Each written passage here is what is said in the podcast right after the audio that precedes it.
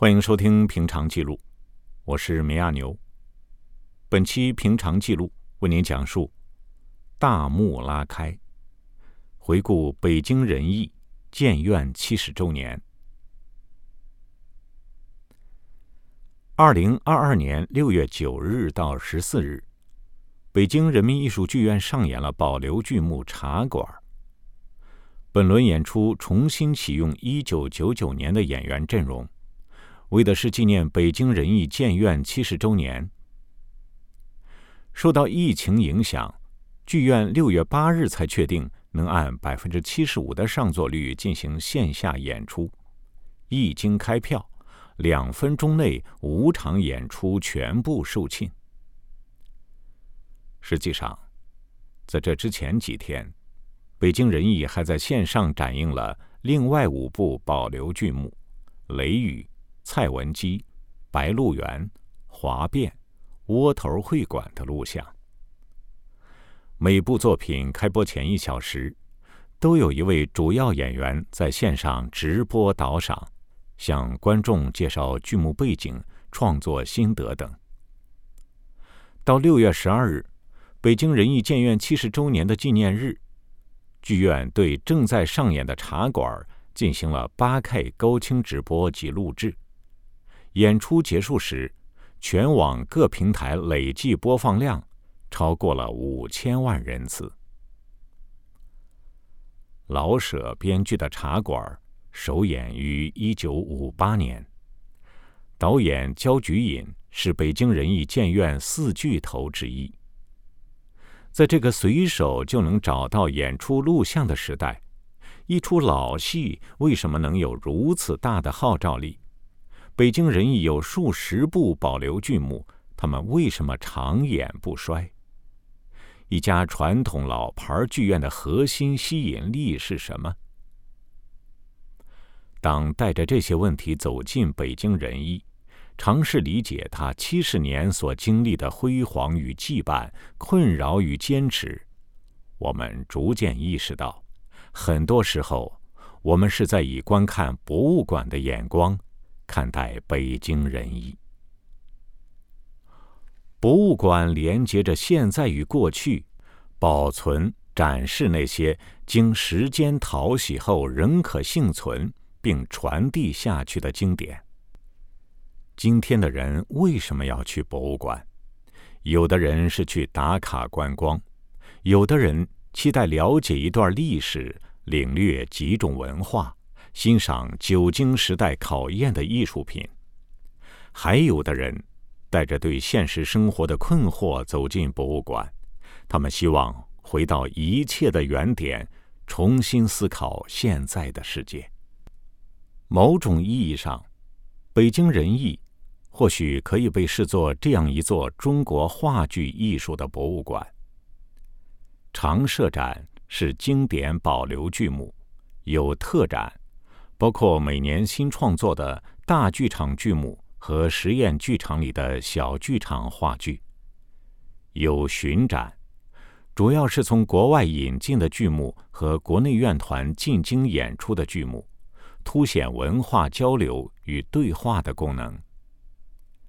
更重要的是，他从成立那天起，就在曹禺所确定的为一个共同的目标而奋斗。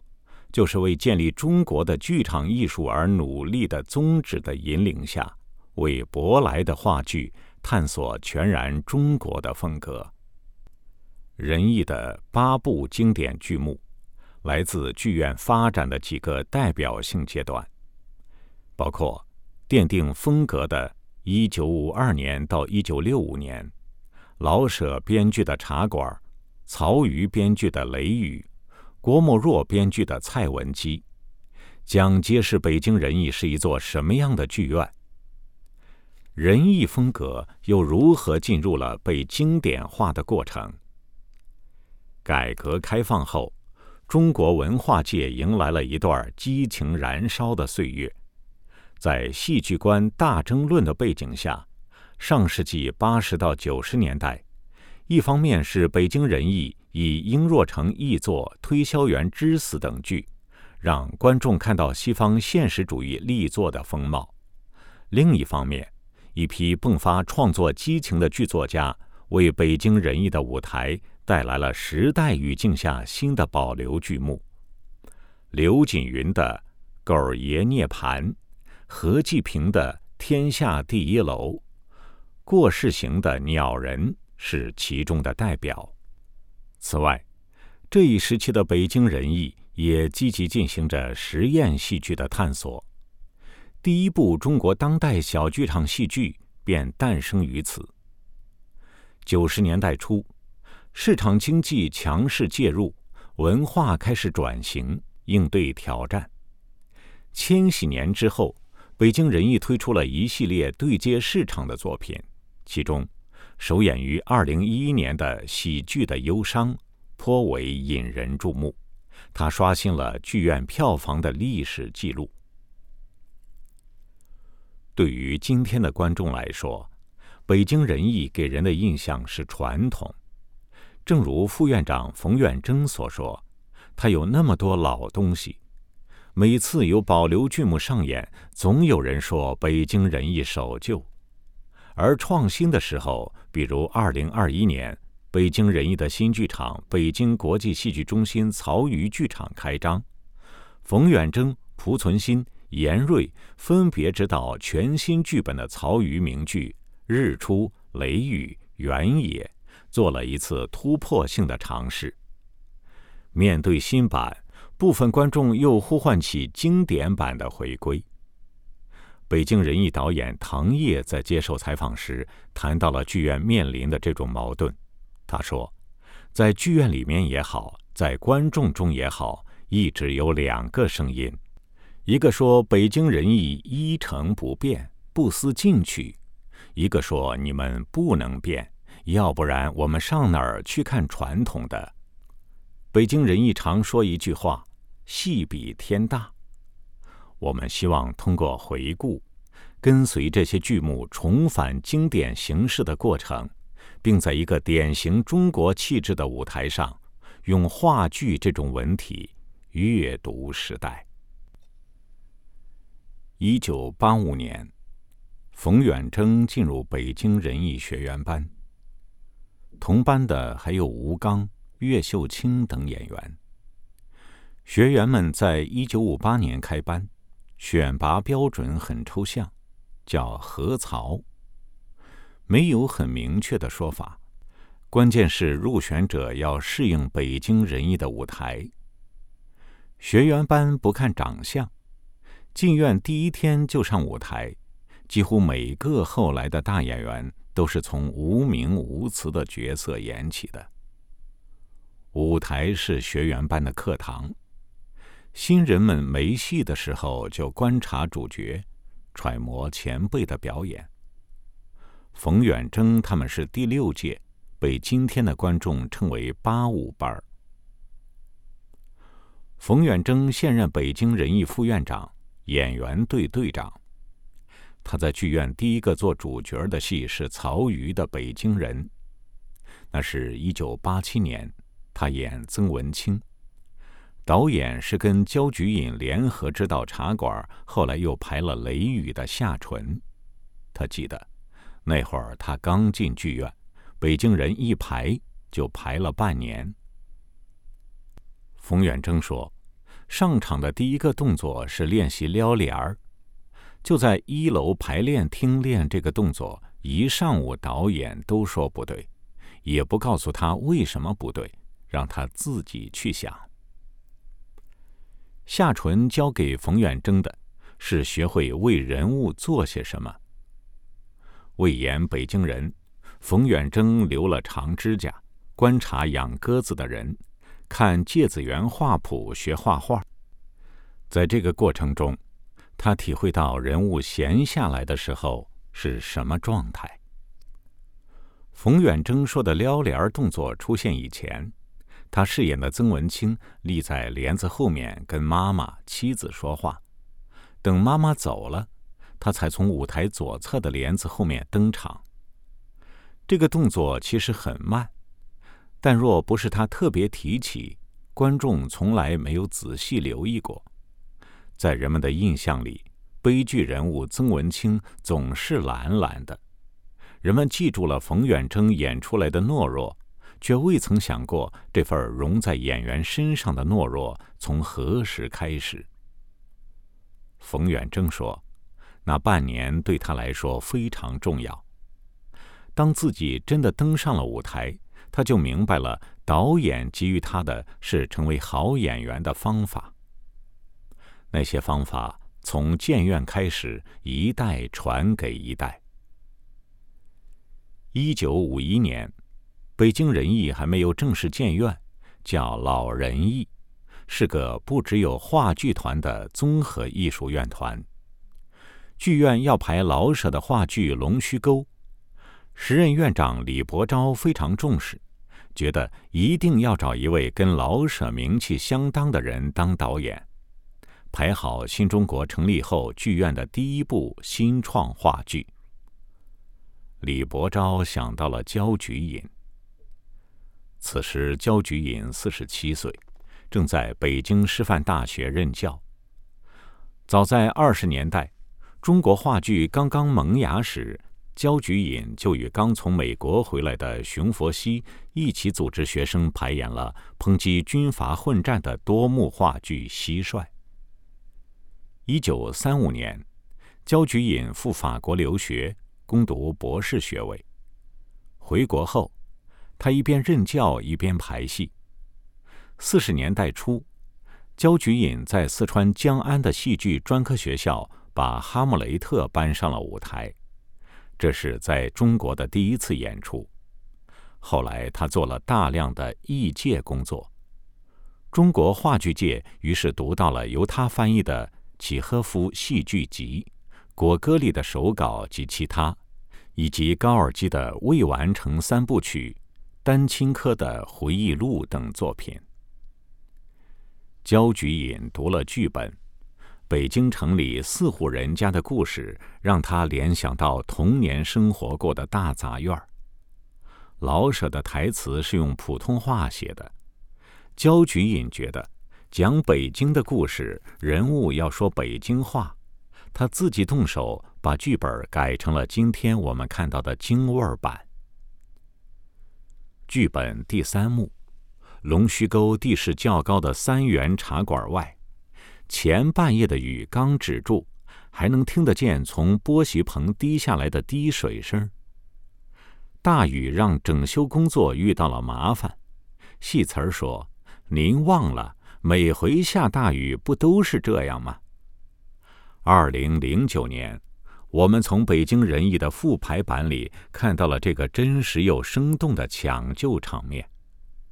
初创演员能提供好的表演样本，就是因为焦菊隐带领下的一次雨夜中的体验生活。龙须沟排练的时候，北京的臭水沟龙须沟正在进行整修。一九五一年的一天晚上，像老舍的剧本里写的一样，北京下起了瓢泼大雨。焦菊隐和演员们赶到龙须沟，沟还没有填平。臭水夹杂着垃圾溢出来，流进居民低矮的房屋里。民警趟着水背老人，演员们也深一脚浅一脚的加入到救援中。讲北京人身边故事的《龙须沟》取得了成功，那个剧组称得上群星闪耀。演员里有于世之、郑荣等，牛兴利、吴世良跑龙套。英若诚演戏之外，还兼着效果组组长。一九五二年六月十二日，北京人民艺术剧院正式建院，焦菊隐出任第一任副院长。刚建院的时候，北京人艺还不在今天的王府井大街五十五号，院部设在史家胡同里一个大院子里，在东跨院的院长办公室。焦菊隐和仁义四巨头的另外三位曹禺、欧阳山尊、赵启阳展开了讨论。那是一场持续一个礼拜、累计约四十二小时的会议，谈论的话题是如何办好北京人艺。从我们今天能够读到的院史资料来看，那些谈话随性而至，不设框架，从中国话剧的发展史谈到国际戏剧的各种局面。会议没有产生争执，仿佛是顺理成章。他们达成一致，以莫斯科艺术剧院为榜样，希望舶来的话剧长出自己的风格。一九五三年，焦菊隐在北京人艺复排《龙须沟》。此后，剧院开始逐步进行话剧民族化探索。冯远征说：“北京人艺的表演风格和剧目风格是中国独一份儿的。他一开始没有传统，能形成独树一帜的风格，是由探索开始的。新中国成立之初。”全国戏剧界掀起向斯坦尼斯拉夫斯基体系学习的热潮。焦菊隐主张用创新的观点对待斯坦尼体系，在学习借鉴的过程中，他们逐渐发现了斯坦尼体系与中国传统戏曲的相遇之处。上世纪三十年代，焦菊隐曾受李时增的委托，筹办了著名的中华戏校。在那里，对戏曲还不太了解的焦菊隐看戏学戏，广泛阅读资料，有了较深的了解后，他对一些老戏进行改革，排了《汾河湾》，又尝试新编剧目，排了陈墨香编写的《孔雀东南飞》。于是，一九五六年，焦菊隐排演了郭沫若的《虎符》。这是他首次有意识的尝试在话剧中借鉴戏曲手法。放在焦菊隐的作品序列中看，《虎符》称不上是最成功的，更多的偏向形式上的戏曲借鉴。但是在其中，我们可以窥见今日所说的民族化和北京人艺风格的端倪。焦菊隐导演艺术的真正巅峰。是一九五八年的老舍编剧作品《茶馆》和一九五九年的郭沫若编剧作品《蔡文姬》。特别是蔡文姬，焦菊隐希望整出戏是一首诗。第二幕一开场，舞台上空无一人，舞台正中挂着一个巨大的穹庐图案，宫女们拖着盘子从两侧上场。既是戏曲的调度，又符合话剧舞台的规律。送别的宴会在写实之外多了一层风格浓厚的写意色彩。到曹操、曹丕、周进著名的三人转段落，演员穿着长袍大袖，干脆直接化用京剧的步伐，在这出历史戏中却恰如其分。在舞台实践中，焦菊隐结合中国演员的实际情况，在斯坦尼内心事项的基础上，提出了星象说这一创造角色的方法。在星象说的培养下，以于世之为代表的一批表演艺术家形成了成熟的演技风格。北京人艺后继的演员们也仍在践行这一风格独特的表演方法。冯远征说：“表演就是技术，所以叫演技。体验生活很重要，可是无法体验的生活怎么办呢？”冯远征提到，曾经让他在舆论中饱受调侃的安家和，也就是电视剧《不要和陌生人说话》中的角色。这也是他常年跟年轻演员举的一个例子。塑造安家和时，冯远征要去找心里的人物种子。他打电话给妇女热线，对方非常警觉，觉得他至少是个潜在的施暴者，跟他讲了很多残酷的故事，希望他迷途知返。冯远征说：“经过调研，他确信了安家和的矛盾性。他表面上是个好人，在家庭中。”却是施暴者。在北京人艺演戏的这些年，冯远征更深地理解了焦菊隐带领前辈们探索北京人艺演剧学派的原因。他说：“为什么会有这样一个学派？因为他认识到中国演员要有能适应中国人的表演方式。话剧是舶来品，但是在北京人艺的舞台上，它一直是中国的。正如冯远征说的。”剧院即便在八十年代排外国戏，也是用中国人的样子去演戏，从来没搞过红眉毛、绿眼睛、高鼻梁、假头发。从一九五二年建院到六十年代中期，北京人艺走过了奠定风格的阶段，在艺术上和内容上，剧院在焦菊隐的带领下思索。我们的话剧应该走一条怎样的民族化之路？如何在舞台上表现新的生活，讲述正在发生的历史？十几年间，北京人艺创作了一百一十四部作品，现实题材占八十六部，很多戏成为保留剧目，至今仍在新一代演员的演绎下上演。一九七五年。焦菊隐因为肺癌病逝于北京，他没有能看到北京人艺即将到来的渴望新面貌的八十年代。以上是平常记录为您讲述的大幕拉开，回顾北京人艺建院七十周年。文章选自《三联人物周刊》，撰稿安妮。我是米亚牛，欢迎您下期继续收听。